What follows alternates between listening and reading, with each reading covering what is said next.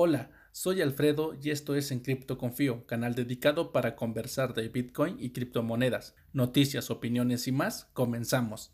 No te quedes pegado a la pantalla, escúchame en podcast y al mismo tiempo realiza otras actividades. Hoy, 16 de diciembre del 2019, nos encontramos con el precio de Bitcoin en los 7100 dólares. Por lo visto, Bitcoin esta semana se la ha pasado haciendo nada. Lo siento por todos estos traders que están sufriendo en este momento que Bitcoin se encuentra lateral. Es que no se puede hacer nada porque incluso yo que voy promediando mis compras pues se siguen manteniendo en el mismo precio. Así que seguiremos esperando que con qué nos sorprende Bitcoin, ya sea con los 5800 tan esperados por mi parte o que rotundamente diga Bitcoin, no, me voy a los 8400, 8100 en ese rango. Entonces seguiré aquí viendo la gráfica y a ver qué, con qué nos sorprende en estas últimas semanas del año 2019. Hasta aquí con el precio de Bitcoin.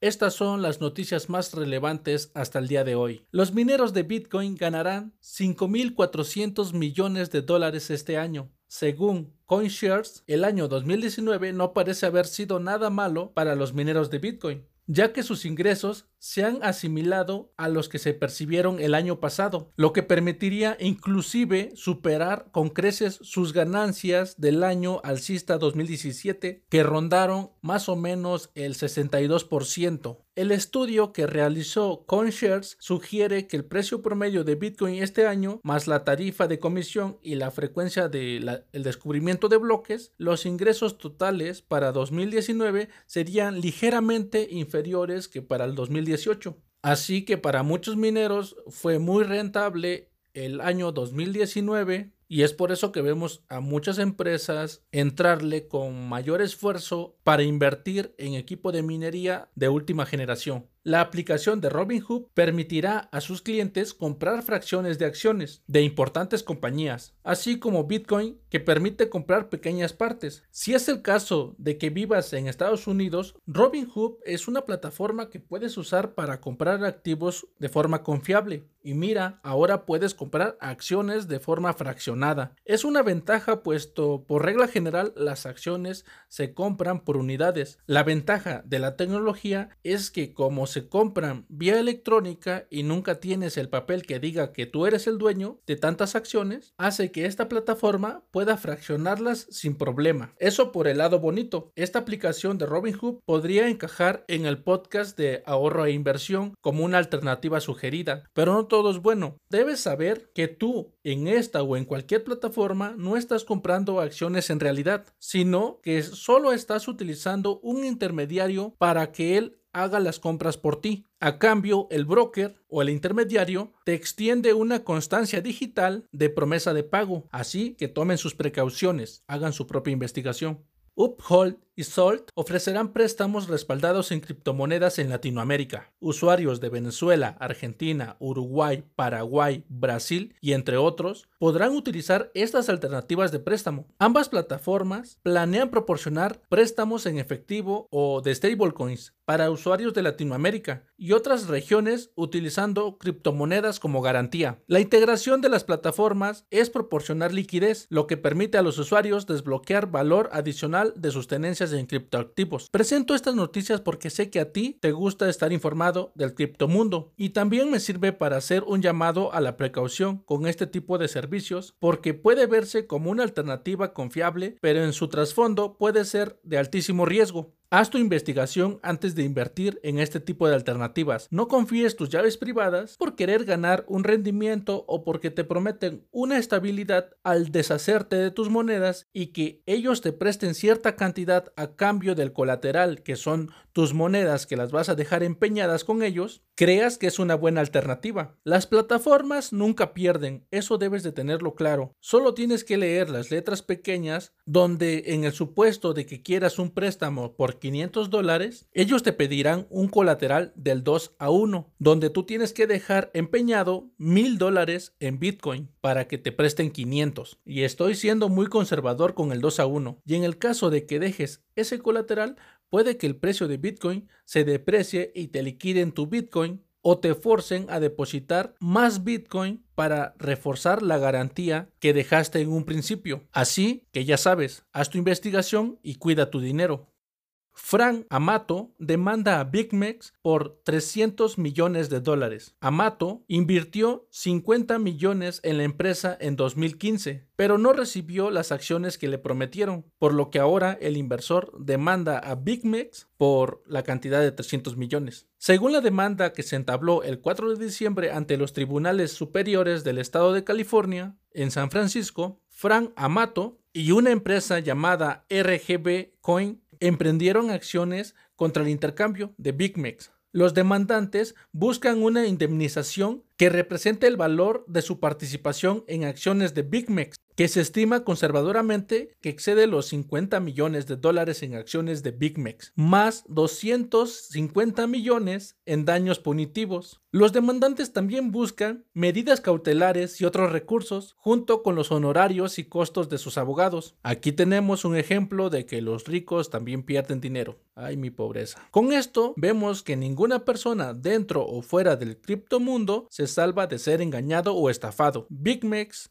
tanto dinero que me ha sacado de mi bolsa y que no puedan pagar esa deuda. Ya saben, no dejen sus Bitcoin en los intercambios, a no ser que seas trader de alta frecuencia. Rápidamente les hago el recuento de las estafas más sonadas en el criptomundo para el 2019. Desde OneCoin hasta Plus Token, pasando por Firewind y Agrocoin en Latinoamérica, sin contar los supuestos hackeos de muchos intercambios a lo largo del año. Ya se los dije, el criptomundo es tenebroso. No abuses de ser ingenuo. Investiga, pregunta antes de invertir dinero. Hay demasiadas estafas alrededor de las criptomonedas. Si suena maravilloso, te ofrecen rendimientos de ensueño, huye, huye de ahí. Solo quieren tu dinero. Este consejo te doy porque tu amigo de Encripto Confío soy.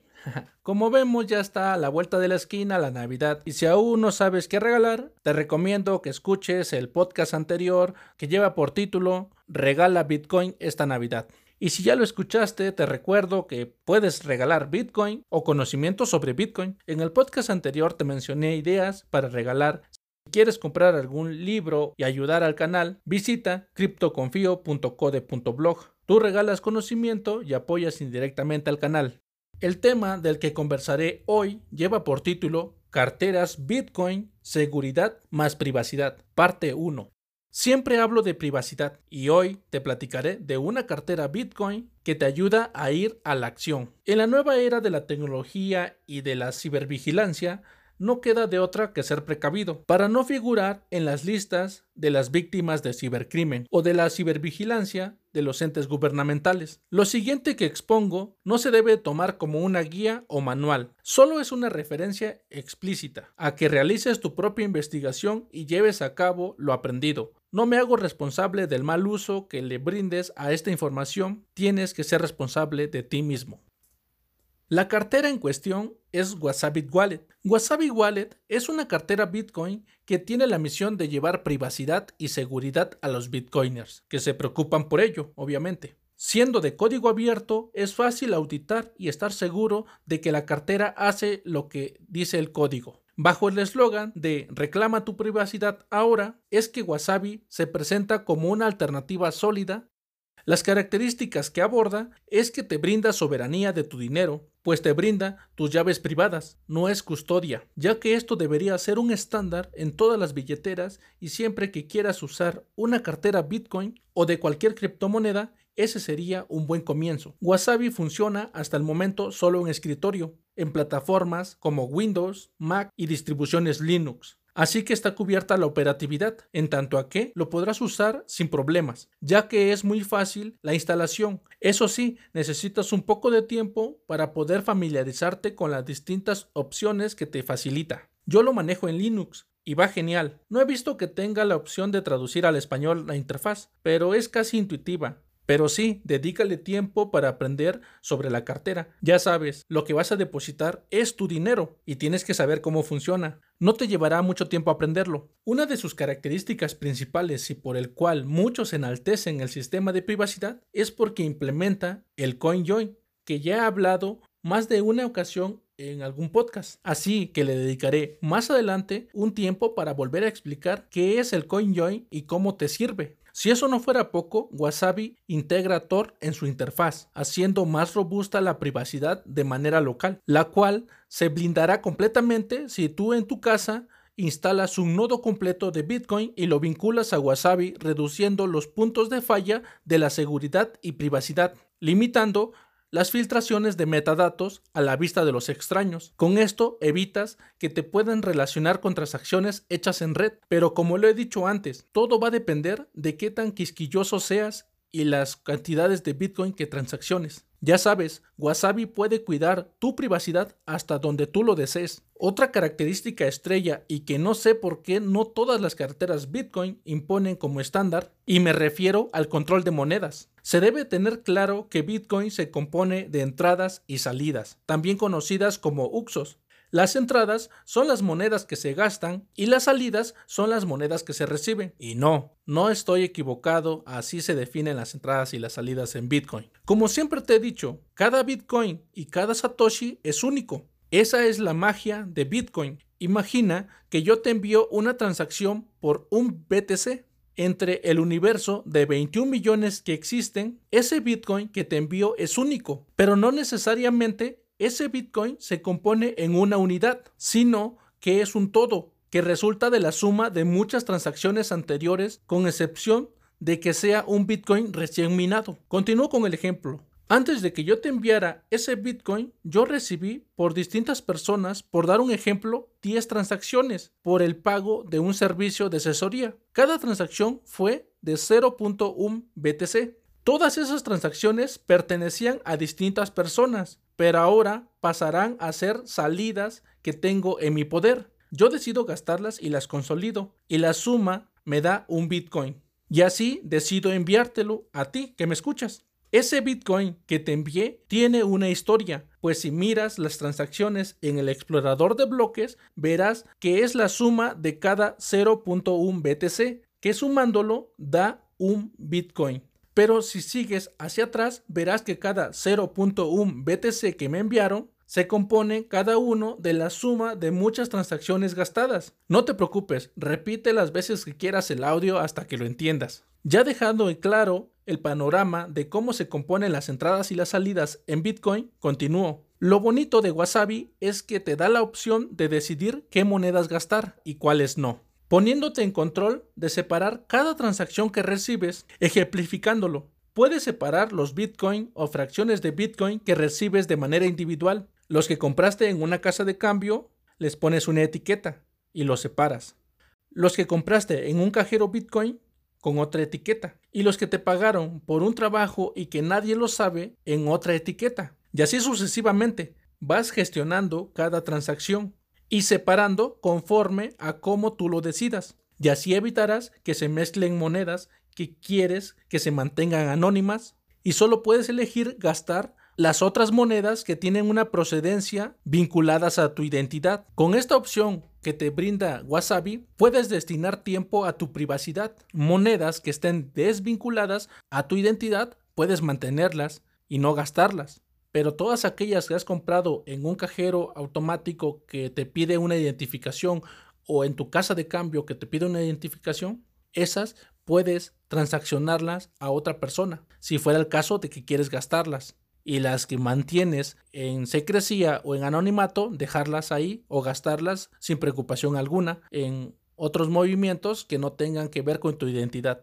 Ahora paso a explicar la joya de la corona que ofrece Wasabi, lo que es el CoinJoin. El CoinJoin es la mezcla de monedas la cual permite que se desvincule cualquier rastro de identidad personal y cualquier compra de Bitcoin en algún intercambio centralizado o que puede significar cualquier asociación entre tu posesión real de Bitcoin y con eso desvirtuar cualquier insinuación por parte de personas, empresas o gobiernos que estén vigilando tus movimientos. Lo sé, si no estás muy familiarizado con esto de la mezcla de monedas o de CoinJoin, pensarás que bromeo al mencionar empresas y gobiernos. Pero no es así, toma tus precauciones, sé sigiloso. Para dejar en claro qué es el CoinJoin, te explico tal y como lo describe Wasabi. Según Wasabi, el CoinJoin es un mecanismo por el cual múltiples participantes combinan sus monedas o UXOS, para ser más precisos, en una transacción grande con múltiples entradas y múltiples salidas. Un observador no puede determinar qué salida pertenece a qué entrada, y tampoco los participantes mismos. Esto hace que sea difícil para las partes externas rastrear de dónde se originó una moneda en particular y hacia dónde se envió, a diferencia de las transacciones regulares de Bitcoin, donde generalmente hay un remitente y un receptor. En palabras simples, CoinJoin es cuando deseas realizar una transacción, busca a otra persona que también quiere realizar una transacción y realízala conjuntamente. Esto le dará entropía a las entradas y salidas y no se podrá identificar a quién de los dos o el conjunto de personas pertenece cada entrada y cada salida. Wasabi es una cartera de privacidad, pero debes tomar en cuenta que solo es un medio. Tienes que tomar otras medidas para que sea eficiente tu privacidad. Haz tu propia investigación. Recuerda la frase, no confíes, verifica. Te hago mención de los posibles puntos en contra y esto depende de tu perspectiva y conocimiento usando las nuevas herramientas que ofrece Wasabi. Al ser una cartera de última generación, utiliza por lo regular implementaciones muy recientes. Por dar un ejemplo, hay intercambios y demás servicios de compra y venta de Bitcoin que siguen usando direcciones legacy, las cuales empiezan con 1.